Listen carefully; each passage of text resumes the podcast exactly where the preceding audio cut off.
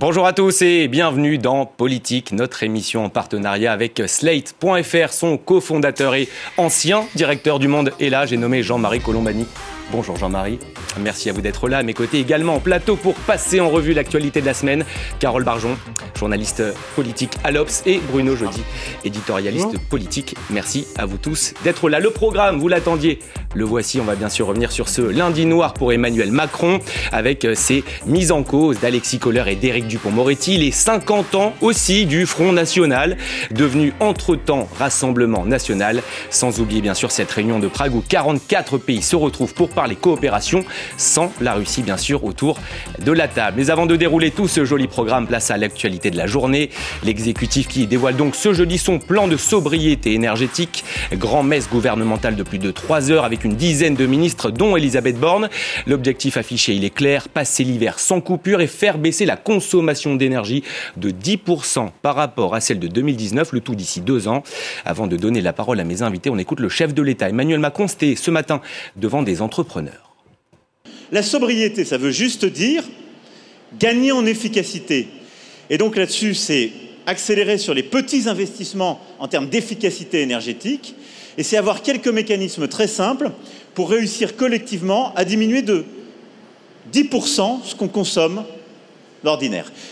Je vous le dis très simplement, si la nation tout entière arrive à tenir cet objectif qui est purement volontariste, ne faut pas de de loi, de choses compliquées. Si on se mobilise tous pour le tenir, dans les pires scénarios, on passe l'hiver. Passer l'hiver sans coupure de gaz ni d'électricité, tout le monde sera d'accord que c'est bien d'avoir des ambitions, encore faut-il avoir les moyens, Jean-Marie Oui, enfin c'est un peu une répétition de, ce que l'on avait observé sur la crise sanitaire. C'est-à-dire qu'il y a des annonces qui sont faites d'ailleurs très progressivement et qui sont faites sur le thème, comme le faisait Emmanuel Macron à l'instant, euh, sur le thème euh, il faut qu'on s'y mette tous, il faut qu'on soit tous solidaires. Et d'ailleurs, pendant la crise sanitaire, les Français avaient montré une très grande solidarité. Et d'ailleurs, et avaient suivi le, mouvement sans coup férir. Euh, là, ce sera peut-être plus difficile parce que c'est plus compliqué de refaire un petit peu la, même chose. Mais surtout, le, ce, ce à quoi il faut s'attendre, c'est que si l'objectif des 10% n'est pas tenu, et il sera difficile à tenir, alors on en viendra à ce qu'Emmanuel Macron appelait les lois, les décrets, des choses compliquées. Mhm. Donc ça risque d'arriver euh, parce que justement la première phase sera difficile à, mettre en place. Et donc c'est un jeu, c'est une situation compliquée honnêtement parce que l'opinion n'est pas nécessairement prête à faire tous les efforts qui seraient nécessaires. Pas aussi mobilisable que pendant la crise du Covid. Voilà, et surtout sur la durée, parce que les crises s'enchaînent, hein. une, une crise après l'autre. Carole Barjon, 10% d'économie juste avec de l'incitatif et de la pédagogie, c'est un pari risqué de l'exécutif? En tout cas, c'est un pari. Oui. Ça, c'est sûr. C'est un pari sur la responsabilité des citoyens euh, français, euh, des entreprises. Euh, Mais peu de contraintes dans un premier temps. Pardon Peu de contraintes dans un premier temps. Pas du tout. Mhm. pas du tout. D'ailleurs, Elisabeth Borne l'avait dit hein, dans son discours de politique générale. Elle avait un peu annoncé la couleur en disant qu'il faudrait une sobriété choisie plutôt que des coupures mhm. subies. Bon, ben voilà, on y est. effectivement, ce sont des incitations, des recommandations, euh, euh, mais il n'y aura pas vraiment de contrôle parce que, euh, comme l'a dit, je crois, la ministre de la Transition énergétique, on ne peut pas mettre une police dans, chaque appartement. Est-ce que c'est à la hauteur des enjeux? C'est ça la question aujourd'hui bah, sauf à prendre, effectivement, comme l'a dit Jean-Marie, des décrets, des lois, enfin mhm. des choses de faire preuve d'autorité, on va pas très bien. Euh, comment ça peut, ça peut, ça peut marcher euh, si les gens ne suivent pas. Ça peut quand même générer une prise de conscience un peu plus générale, Bruno Jeudi? Moi, je pense que d'abord, un, on y est euh, à la parole sur la sobriété écologique, parce que je pense que pour l'instant, les Français entendaient ça de loin. Les, j'allais dire, les moins aisés la vivent déjà. Enfin, contrainte et forcée. Contrainte et forcée. Je pense que cette parole nécessaire, elle s'adresse surtout aux plus aisés qui vont devoir faire un, un, un effort parce que ce, cette sobriété, c'est un, j'allais dire, un, un, moindre mal par rapport au rationnement, parce que si derrière il y a pas, ça marche pas, mhm. ça sera le rationnement, hein, parce que le, les décrets, enfin tout ce qu'a dit Macron, ça ressemblera à ça. Je crois que ça peut quand même marcher. Parce que va y avoir une mobilisation, une mobilisation générale. Vous pensez Oui, et puis après, oui. C'est pas évident. Il y a des mesures qui sont critiquables ou qui sont un peu moquées, plus d'eau chaude dans les collectivités, plus d'eau chaude dans les ministères, dans les ministères, des piscines plus froides. Voilà. Oui, bon voilà, mais mais d'abord ça arrive tard parce que nos voisins ils ont ils, ont déjà commencé ce discours bien avant. Ils n'ont pas attendu l'automne pour les Allemands. Ils ont commencé à le faire au début de l'été. Donc mhm. il y, a, y, a, une sensibilisation de la population qui est sans doute plus forte chez nos voisins que chez nous. Euh, en même temps, Bon, ici, euh, évidemment, Macron, il est assez échaudé par ce qui s'est passé avec les Gilets jaunes. Donc, du coup, ils y vont pas à pas. On voit bien, hein, mhm. il, y a, une, crainte euh, de l'exécutif par rapport à la réaction de la, de la population. Je crois que c'est possible, mais il faut vraiment que ce soit martelé moi, je suis étonné que ce soit pas Emmanuel Macron qui ait fait euh, ce, cette C'était le niveau présidentiel aujourd'hui, selon crois que c'était du niveau présidentiel mmh. aujourd'hui. En tous les cas, si on veut mobiliser tout le, tout le pays, essayer de, de faire comprendre, alors il le fera sans doute la semaine prochaine, puisqu'il va prendre euh, la parole, euh, mercredi. mais ce qui est certain, c'est que c'est quand même moins c'est moins coercitif que la chasse au gaspillage dans les années 70. Hein. Oui, Pour regarder les, quand on compare les plans d'il y a 50 ans et ceux d'aujourd'hui, mais qui, qui se souvient, qui se souvient des, des plans Je, je suis d'accord, Jean-Marie, ça, ça, nous rajeunit, voilà.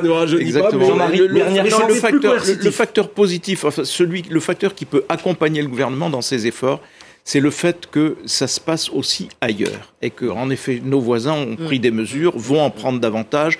Il va y avoir des mesures concertées, ainsi de suite. Donc, on ne pourra pas ignorer qu'on est dans un contexte qui porte à cela. Puis ce sera la pas que pour l'hiver.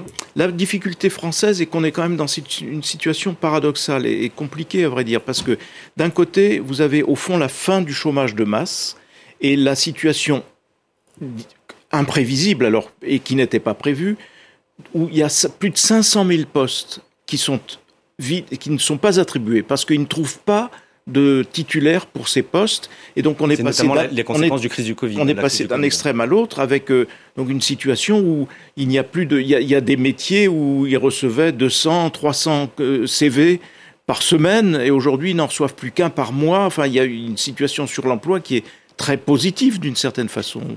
Mais en même temps il y a euh, une augmentation de la précarité et de la pauvreté.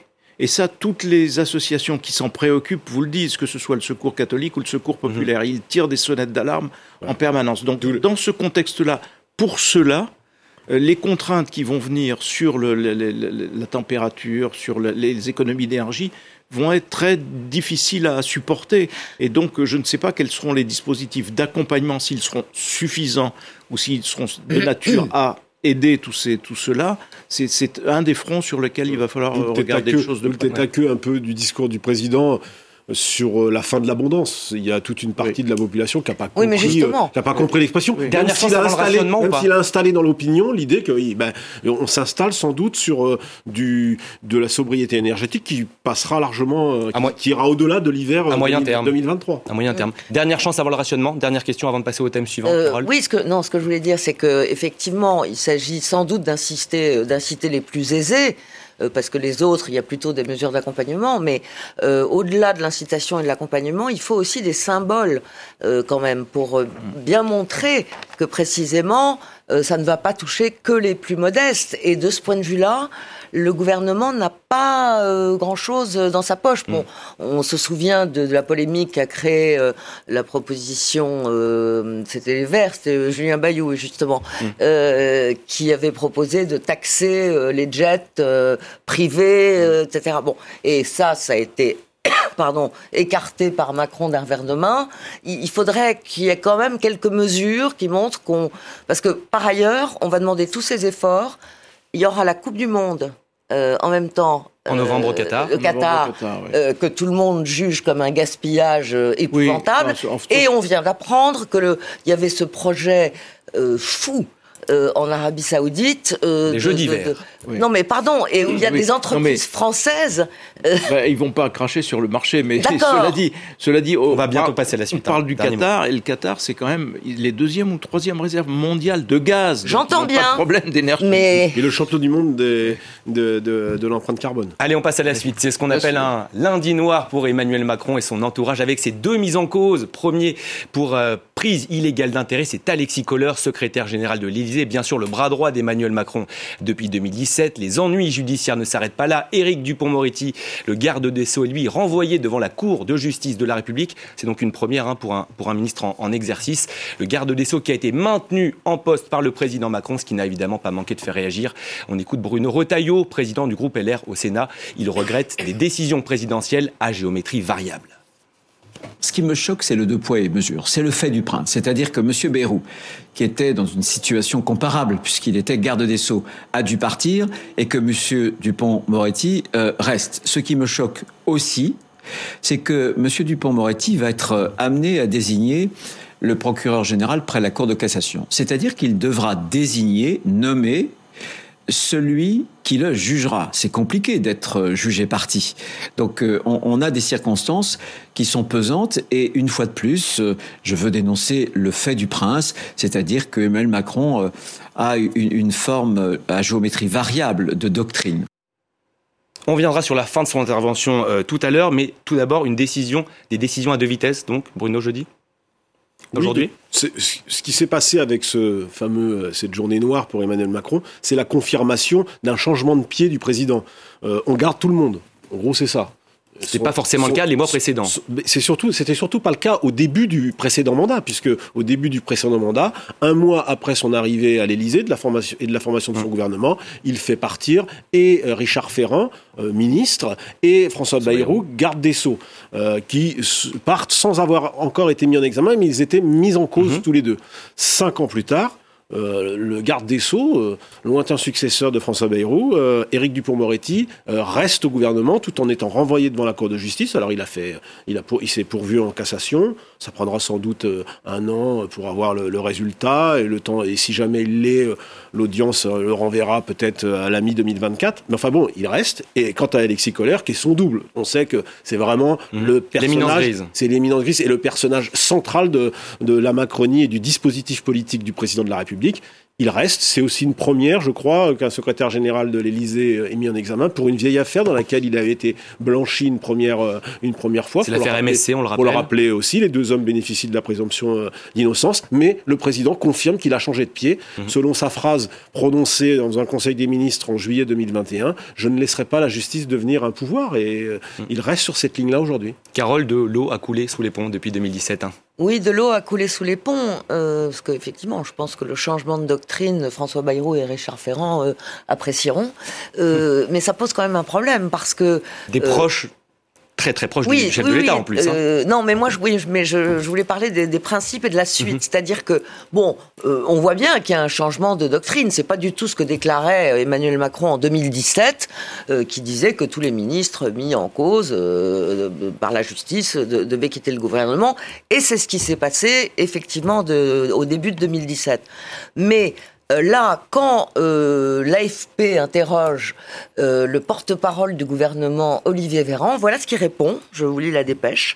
Euh, il estime qu'il y a la question du principe et celle de son application concrète. Bon, bah, moi je veux bien, mais c'est quand même très problématique parce que ça veut dire qu'on n'a plus aucun point de repère, que plus rien ne vaut rien. Alors donc, il y a les principes, mais euh, on les applique peut-être euh, si ça si ça vous arrange. Euh, oui, enfin d'accord, mais enfin le c'est quand même c'est quand même ennuyeux à un moment où en fait les Français sont enfin on vit des crises difficiles et les Français ont besoin de repères qu'il y a une forte demande d'autorité dans ce pays et que cette forte demande d'autorité elle ne elle ne signifie pas seulement qu'il faut arrêter davantage les cambrioleurs et ou expulser davantage de travailleurs clandestins. Bon, c'est aussi euh, euh, comment dire le, le respect de l'autorité de l'État et donc l'application des principes. Et là, ce que vient de dire Olivier Véran est quand même ahurissant, je trouve. Et voilà. c'est encore une fois très mauvais pour les images des élus qui bénéficient oui. déjà d'une image déplorable, il faut le dire. Bien sûr, bien sûr, et ça illustre la difficulté d'être porte-parole hein, entre nous, parce que vraiment, là, c'est l'inconfort maximum pour un porte-parole. Mais il faut peut-être rappeler deux ou trois choses. L'idée, l'automatisme. Je suis mis en examen, je quitte le mmh. gouvernement. C'est une jurisprudence Pierre Bérégovoy confirmée par Édouard Balladur, mmh. infirmée par Jacques Chirac et Nicolas Sarkozy. Donc quand Bruno de Retailleau s'indigne, ben, en l'espèce, Macron s'aligne sur la jurisprudence Chirac et Nicolas Sarkozy, où il fallait ne pas tenir compte de mhm. ces mises en examen pour justement ne pas céder à la pression de l'opinion, des médias, et laisser la justice suivre son cours sans qu'il y ait départ. Donc, euh, en revanche, c'est vrai que Emmanuel Macron était, était revenu à la jurisprudence Balladur-Bérégovoy mhm. en tout début de premier mandat, et que là, il il suit la, pente Chirac-Sarkozy. Il n'avait pas encore euh, exercé le pouvoir. Non, voilà. Et, probablement, en, même temps, on est dans un contexte où il y a de la part de la magistrature aussi euh, une affirmation d'un pouvoir euh. qui est inédite en France. Et de ce pouvoir peut, certains moments, tendre vers le contre-pouvoir. Mhm. Et donc, il y a une bataille quand même assez frontale qui est incarnée par les déboires juridiques de Nicolas Sarkozy, ancien président de la République, et tout se passe comme si Emmanuel Macron avait repris ce flambeau face à une magistrature qui, encore une fois, voulait conquérir son indépendance, l'a conquise, et peut-être euh, juge-t-on dans les milieux politiques que c'est allé trop loin. C'est en tout cas le fond, le, contexte de, de, cette affaire. Et on l'a entendu tout à l'heure dans la bouche de Bruno Retailleau, Éric Dupont-Moretti pourrait peut-être choisir son accusateur. C'est quand même un point important, Bruno Jeudi pourrait peut-être, on verra ce qu'il Elisabeth Borne doit déplacer finalement. On ne, sait pas, on ne sait pas non plus jusqu'à quand restera Éric Dupont-Moretti. La situation mmh, politique de cette majorité est absolument instable. Mmh. On est à la merci d'une euh, d'une censure et d'une dissolution à tout moment et d'un renversement du, gouvernement. Donc euh, Bon, euh, Bruno Retailleau est en campagne interne pour les Républicains, il durcit le ton. C'est ce qu'il pense, hein, je pense aussi. Euh, voilà, on verra. Pour l'instant, c'est de la politique. On peut dire que des mises en examen, ça a rarement fait descendre des millions de personnes dans la rue, côté de l'exécutif?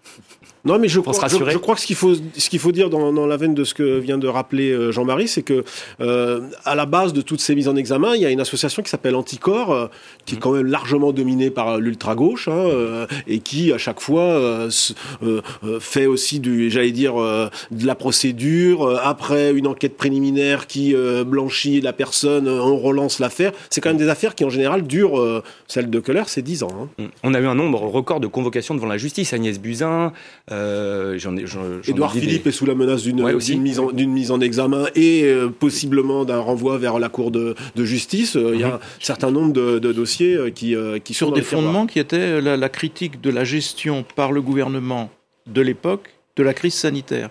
Alors même que tout le monde était dans l'inconnu parfait, total. Mhm. Et donc, mais non.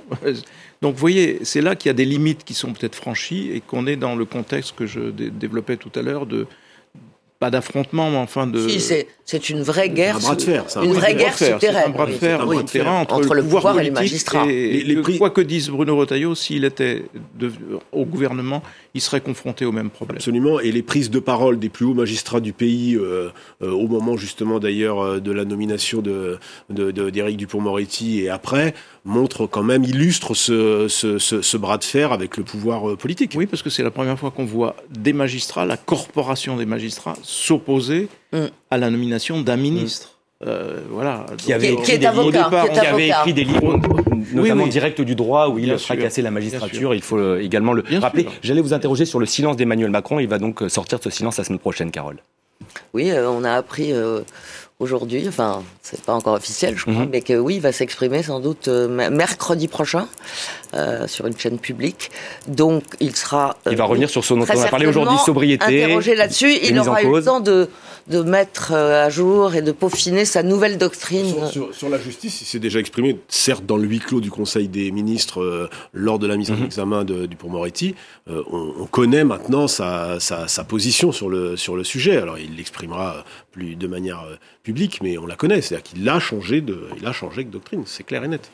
Voilà pour ce thème. On en vient au 50e anniversaire du Rassemblement national, anciennement Front National, ce parti d'extrême droite fondé en 1972 par Jean-Marie Le Pen, qui a ensuite, vous le savez, passé la main à sa fille.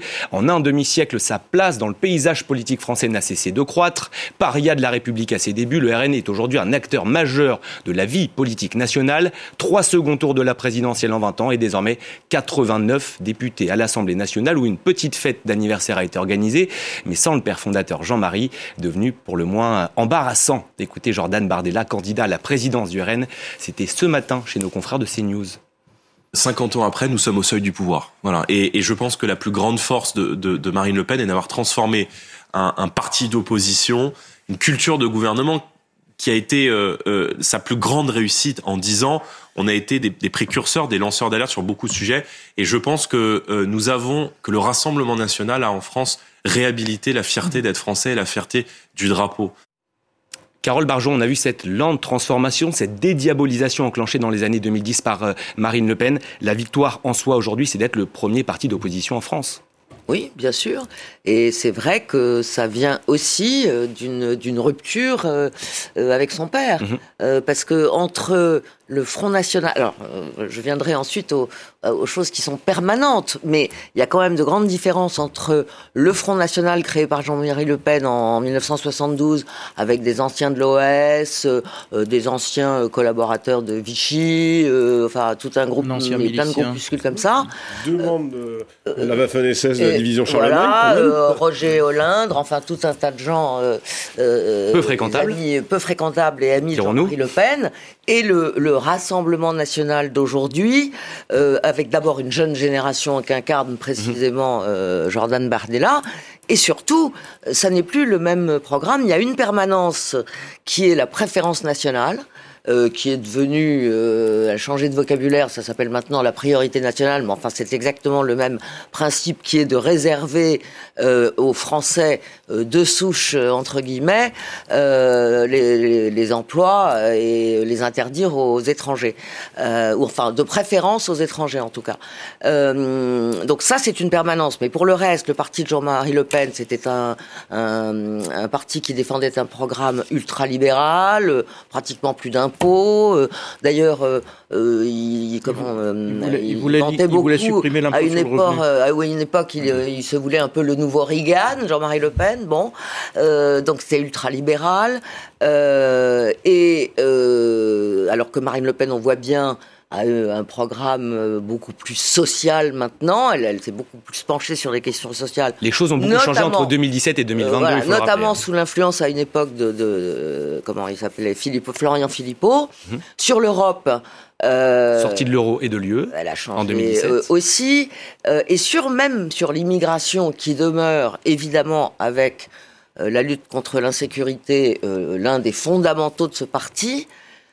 Jean-Marie Le Pen il le disait pas comme ça, mais enfin presque, euh, il voulait presque remettre les immigrés sur des bateaux. Euh, il disait, voilà, il va falloir faire diminuer le, quota d'étrangers en France, alors que Marine Le Pen parle, elle, d'arrêter la submersion migratoire, ce qui, qui n'est pas tout à fait la même chose quand même. Bruno, je dis comment briser Pas tout à fait pareil. Pour le FN, ce plafond de verre qui est le second tour de la présidentielle? Alors d'abord, elle a brisé quand même le plafond de verre pour les législatives. Euh, mhm. Elle a montré que, euh, en fait, à chaque élection depuis dix ans, elle a progressé quasiment, Marine Le Pen. Hein. Elle fait une première présidentielle euh, en dessous les 20, elle fait une deuxième présidentielle où elle atteint le second tour, elle fait une troisième présidentielle où elle totalise 13 millions, 13 millions de voix.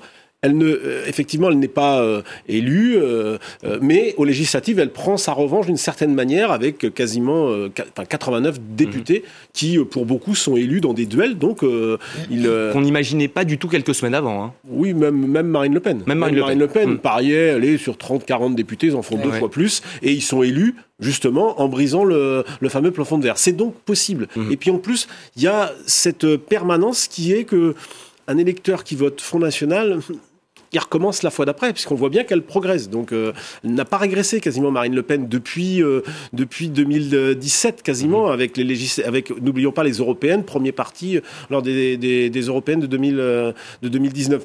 Donc, pour Marine Le Pen, oui, effectivement, aujourd'hui, de manière presque inattendue, alors qu'elle pensait se mettre à la retraite, bah, elle est sur les rails pour, 2000, pour 2027, elle mhm. et elle les prépare depuis le Palais Bourbon où au fond, euh, elle est capable de dire chiche à Emmanuel Macron euh, lorsqu'il menace de procéder à une dissolution si euh, ces textes sont, sont bloqués. Et dans cinq ans, elle pourra se représenter, ce qui n'est pas le cas d'Emmanuel Macron. en position de force. Mhm. mais comme le sont beaucoup des formations d'extrême droite en Europe, hein, on a vu l'Italie, ouais. passé en Suède et en Italie.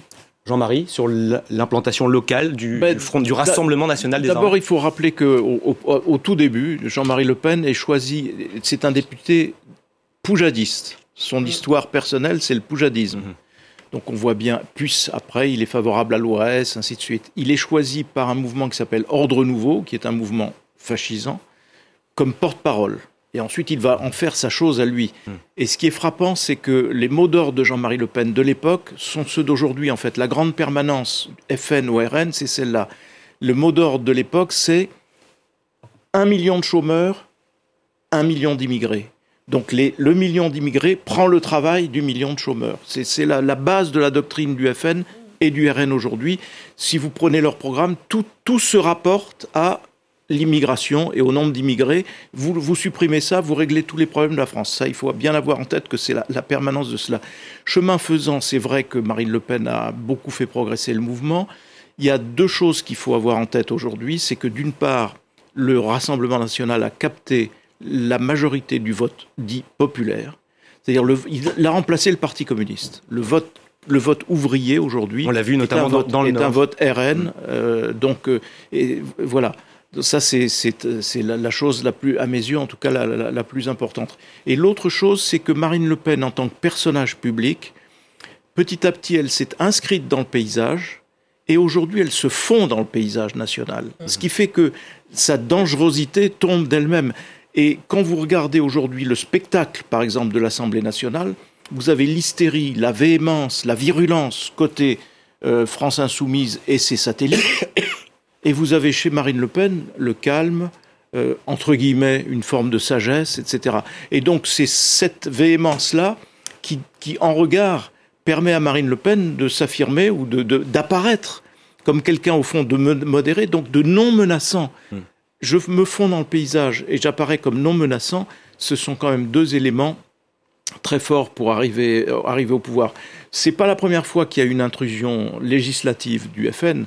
La première, c'est 1986, où il y avait eu 35 députés Front National, pour le coup, qui avaient été élus, grâce à la proportionnelle intégrale que François Mitterrand avait, avait fait voter. Et que, curieusement, l'UDF ensuite a abandonné. Mais ça, c'est un, c'est un, autre, c'est un autre sujet. En élection législative au scrutin C'est incontestablement une victoire personnelle pour Marine Le Pen que ce succès aux législatives. Donc euh, voilà. Mais n'oublions pas qu'il y a une permanence dans la doctrine et que quand euh, Jordan Bardella nous explique qu'ils ont rendu leur, leur la fierté, mmh. la fierté de quoi? D'avoir dit, je cite Marine Le Pen, mais il y a aucune, mais enfin vous plaisantez, il n'y a aucune raison pour que Vladimir Poutine envahisse l'Ukraine. Mmh. Pourquoi?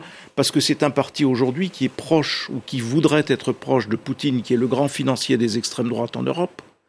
Donc je ne suis pas sûr que ce soit une bonne conception de la fierté nationale que celle-là. Mais voilà, mais cela dit, ça fait partie du débat. Jean-Marie, gardez un peu de salive pour nous parler du dernier sujet aujourd'hui, ce, cette grande messe, hein, cette grande messe à, Prague, 44 pays réunis pour parler coopération au moment où la guerre fait toujours rage en Ukraine, le nouvel ordre euh, mondial que veut créer ce, ce groupe de 44 pays. En tout cas, non, c'était juste pour signaler que c'est une victoire, il y en a peu, mais c'est une victoire diplomatique d'Emmanuel Macron. Et de, de la France qui avait développé il y a quelque temps un, schéma pour l'Europe qui était au fond calqué sur celui que François Mitterrand avait développé en son temps et n'avait pas pu mettre en, pratique, c'est-à-dire que quand on, doit accueillir d'autres membres, laisser l'Union européenne elle-même intacte et la renforcer, et créer une autre structure beaucoup plus lâche, beaucoup plus souple pour accueillir ceux qui veulent venir. Et donc ça donne aujourd'hui 44 pays européens, sauf la Russie et la Biélorussie, qui se réunissent ensemble euh, à la main du président de la Tchéquie qui a été intelligemment laissé euh, sur le devant par euh, Emmanuel Macron. Mais honnêtement, c'est une victoire diplomatique parce que dans le contexte de la guerre actuelle que mène la Russie contre l'Ukraine, c'est un message très clair pour la Russie en disant ben, les Européens sont unis. Face à vous, les Européens sont unis. Rien que cela, c'est un moment important dans la diplomatie euh, européenne. Merci beaucoup Jean-Marie. Et on va accueillir tout de suite Véronique en plateau pour sa chronique.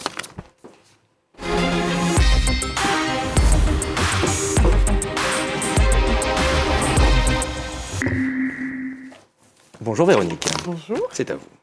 Eh bien, écoutez, on va, on va parler, euh, je crois, de la gauche. Vous avez fait le tour d'un peu tout le monde. On n'a pas parlé de la gauche, donc je vais vous donner quelques chiffres et après, peut-être, vous pourrez euh, commenter.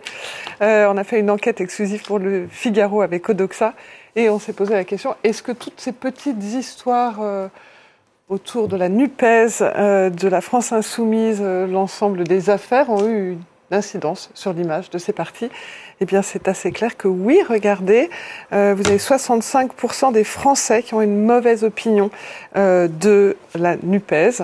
Et quand on regarde sur chacun des partis, eh bien, vous voyez que la France insoumise arrive au magnifique score de 73% des Français qui ont une mauvaise opinion de ce parti. Alors, vous allez me dire, bon, oui, d'accord, mais c'est sans doute différent pour... Euh, pour les partisans, oui, c'est un peu mieux pour les partisans, mais globalement, on va dire que c'est quand même assez violent ces résultats. Alors après, on a essayé d'aller un petit peu plus loin dans les questions et essayer de comprendre quels étaient les items plus qualitatifs qui étaient associés. Alors si vous regardez le regard sur les affaires et les polémiques pour l'ensemble des Français. Alors c'est bonheur, c'est écrit tout petit, même moi. Euh, mais en gros, euh, ben voilà, elle montre que la Nupes se préoccupe des grandes questions qui traversent la société. Eh bien, quand vous regardez les Français, vous voyez que c'est euh, non à 63%. Et quand vous regardez la DLS suivante, les sympathisants, et on va rester sur les sympathisants, je vous lirai du coup les Français, eh bien c'est l'inverse. Mais c'est assez étonnant, c'est vraiment l'inverse. C'est-à-dire que les Français disent non, non, non, ils ne se préoccupent pas euh, des vrais sujets à 63%, et les sympathisants disent oui, oui, oui, ils s'en préoccupent à 62%, donc on a quand même quelque chose d'un peu fort. Et quand on regarde sur les sympathisants, là où c'est intéressant, sur des sujets où là on pourrait se dire on a vu les Français sont négatifs, ils pourraient être plus en soutien, eh bien, euh, on est plutôt sur du 50-50. C'est, euh, ça crédibilise euh, l'ensemble de la NUPES, ben, 50-50. J'ai beau être sympathisant, je suis un peu mal à l'aise. Elles vous ont personnellement choqué 50-50. Là aussi, normalement, ils devraient dire non. elles rendent audibles les propositions politiques que fait la NUPES actuellement. Ben, on n'est pas loin du 50-50 non plus. le seul moment où ils disent que c'est bien, eh bien, ils disent que ça montre que la NUPES ne serait pas à la hauteur pour diriger la France. Ils disent bien non, pas du tout. La NUPES serait capable à 62%, c'est non. Chez les Français, c'était 59%. Et en gros, quand on regarde ce qui s'est passé aussi dans les commentaires sur les réseaux, ce qui est vraiment frappant, et ça se ressent dans ces, deux, ces quelques points 50-50, c'est que les militants sont bien embarrassés. Euh, les sympathisants sont bien embarrassés. Que dire autour de ces affaires? Donc ça a quand même bien déstabilisé la base. Et ensuite, si on regarde les fameux emojis autour de ce qui s'est dit, mais je vous ai sorti les militants. Euh, bah, c'est pas glorieux, hein. Euh, soit on vomit, soit ce sont des clowns. On peut pas dire que ce soit une bonne semaine pour la gauche. Voilà. C'est assez, fascinant. Bruno, C'est assez fascinant de voir comment euh, euh, les insoumis, notamment euh, personnalités de Mélenchon, sont devenus extrêmement impopulaires et comment, dans le même temps, Marine Le Pen, Jean-Marie le rappelait tout à l'heure, dans les sondages, devient un personnage assez populaire. Il y a une inversion. Il y a une inversion des. des n'a rien à faire, rien à bah dire. les autres hurlent et hystérisent Elle a qu'à laisser les autres. Donc elle, elle, apparaît comme vraiment un îlot de calme. Et... Ils prennent le rôle du méchant, qui était le rôle qui était mais ce que je trouve euh, au leader du, de l'extrême droite. Ce que je trouve intéressant dans ces, enfin, euh, enfin curieux plutôt dans ces chiffres, c'est que finalement, euh, pour l'ensemble des Français, euh, la France insoumise paye très cher, hein, puisque 73% des Français trouvent qu'ils se comportent mal, quoi, en gros. Alors que les Verts prennent beaucoup moins cher, si je puis dire. Ils prennent moins cher. Alors que celle qui a été le plus critiquée ces derniers temps, c'est Sandrine Rousseau avec l'affaire Bailly. Alors c'est l'écologie. Parce que par contre, j'avais pas tout détaillé, mais je vous enverrai le, sondage. Euh, on a testé les personnalités. Et Sandrine Rousseau, on peut pas dire qu'elle ressorte très très grandie dans, dans, dans l'ensemble. Alors euh, auprès des Français, mais même auprès des militants. Mais Sandrine elle a gagné, Rousseau, elle a gagné en notoriété. Ah oui, ça c'est clair. Ça surprend. Euh, de beaucoup. Mais, ah ouais, de beaucoup. mais, mais, mais, surtout en mauvaise opinion. Ouais, c'est ça. Mais, mais par contre, elle n'abîme pas le parti comme les autres. Oui, c'est ça. C'est l'écologie. Oui. Donc, donc bon, mais ceci dit, les résultats ils sont quand même pas terribles, terribles. Vous aviez d'autres choses à dire. Et alors, bah, hein. comme on a parlé sobriété, vous, je me suis dit, ben ouais, est-ce que c'est un sujet Je sais que vous alliez l'aborder? Est-ce que les Français en parlent? Vous allez rire? Oui, beaucoup. Mhm. Et pour vous donner une idée, 350 000 messages, vous allez me dire c'est beaucoup, mais pas tant que ça. Non, c'est juste sur sobriété énergétique. Je vous passe l'ensemble des discussions autour du prix de l'essence, machin, etc. Sur une semaine, hein Sur euh, juste mhm. les, les, les sept derniers jours. Du coup, j'ai regardé les mots qui étaient associés. Alors évidemment, on retrouve la notion de prix, d'énergie, de carburant, etc. Mais en fait, on utilise bien ce sujet sobriété énergétique plutôt positif dans l'esprit des Français d'ailleurs, globalement. Euh, et si on regarde les, les fameux emojis pour aller plus vite, eh bien, vous verrez que c'est plutôt positif. Et en fait, vous avez quatre grandes catégories. Vous avez tout ce qui est urgence, donc le gros point rouge, mmh. le pimpon, le voilà, on n'a plus le choix, le BAM, enfin voilà, il faut aller vite. Vous avez ensuite euh, des tas d'émojis pour dire qu'on va avoir froid. Alors il y en a, vous les reconnaissez tout de suite, mais il y en a d'autres, ils veulent dire froid, euh, malade, enfin voilà. Vous avez le sujet de l'argent, évidemment. Alors vous, vous, reconnaissez le symbole, mais en fait derrière il y a beaucoup de sujets autour de. De toute façon, on n'a pas le choix pour la planète, mais on n'a pas le choix pour notre portefeuille. Il y a beaucoup de sourires euh, également. Mais il y a beaucoup de sourires parce que globalement, ils se disent que euh, voilà, les clins d'œil, c'est euh, il y a des trucs et astuces qui se partagent entre eux. Et donc euh, voilà, merci. Mais il n'y a voilà. pas de col roulé. Et il n'y a pas de col roulé. Pourtant, il y a un émoji. Heureusement, je suis là pour défendre les cols. Heureusement, heureusement. Et il a respecté après, le dress code. Il euh, y a aussi beaucoup, beaucoup de, de drapeaux parce qu'on est très dans la comparaison de ce que font les autres. Il y a beaucoup de rappels euh, des positions des différents pays et beaucoup de questionnements sur la politique internationale. Et puis après, euh, ben dans les mots tout à l'heure, vous l'avez pas vu, mais il y avait un petit mot qui est apparu, c'est Linky. Et Linky, oui. comment vous dire, c'est un sujet sur les réseaux sociaux à part entière oui. depuis très longtemps. Depuis très longtemps, depuis parce qu'il très, y un mouvement de, de, de critique. On, on, lui attribuait je ne sais combien de maladies ou de. Voilà. Ou de... voilà. Eh bien, Donc déjà, c'est quelque chose de très impopulaire. Exactement. Donc on voit le petit Linky en bas, voilà. Et du coup, j'étais regarder ce qui se dit, puisque ça fait très longtemps. Imaginez bien que pendant euh, une période où on nous donne beaucoup de, de, conseils, les Français ont imaginé que Linky était un moyen de contrôler notre consommation à distance. Et on a, il y a eu des phrases qui ont dit, mais peut-être qu'on pourrait même faire des coupures à distance, ou vous mmh. forcer à vivre euh, dans le un froid. bon sujet pour les complotistes. Exactement. Alors, j'ai préféré, comme d'habitude, plutôt partir sur l'axe humoristique. Il y a du complot, mais on va rester sur le rigolo. Dans les rigolos, eh bien, bien sûr, vous avez le compteur Linky cet hiver, et je ne sais pas si vous vous rappelez, c'est la fameuse image dans les, euh, visiteurs. les visiteurs, jour-nuit, jour-nuit. Donc voilà, donc euh, beaucoup de gens l'ont partagé. Euh, vous avez aussi une image qui va devenir un mème. Je vous rappelle pas ce qu'est un mème, parce que vous êtes devenus des grands pros du sujet. Oui. Les fameuses larmes terribles oui. quand Federer est parti. Eh bien, on peut, on a pleuré pareil quand on a accepté le compteur Linky et que maintenant on n'a plus d'eau chaude à 18 h parce que voilà, c'est ainsi qu'il l'imagine. Et puis bien sûr, alors je, je suis désolée parce que la fin n'est pas chic de ce message, mais il était très repris. Mon compteur Linky vient de couper le ballon d'eau chaude, de se commander une pizza et des bières sur Amazon et de saluer ma femme. Voilà. voilà. Et donc, en gros, mais je l'ai pris parce qu'il était très, très repris. Euh, en soi, on pourrait dire que c'est anecdotique, non pas tant que ça, parce que tout ma est femme positif. slash mon homme. Oui, bon, him, him, her, enfin bref. Voilà. C'est plus mais, dans l'époque. Mais oui, c'est plus dans l'époque. Mais, mais, globalement, euh, cette polémique qui, qui, qui, traîne depuis longtemps, elle, est, elle démontre aussi que les Français, ils ont envie de bouger, mais ils n'ont pas envie qu'on leur impose et ils aiment bien qu'on les responsabilise. Donc tout ce qui a oui. été fait dans cette veine-là fait que la communication passe bien. Voilà. Et c'est déjà la fin de cette émission. Merci à vous tous d'y avoir euh, participé et on se retrouve bien sûr très vite. Merci Bruno Jeudi, merci Carole Barjon, merci euh, Jean-Marie Jean Colombani, voilà. Et merci beaucoup. Merci Véronique. Véronique, j'ai oublié son nom. On se retrouve très vite sur l'antenne de France 24. L'info continue.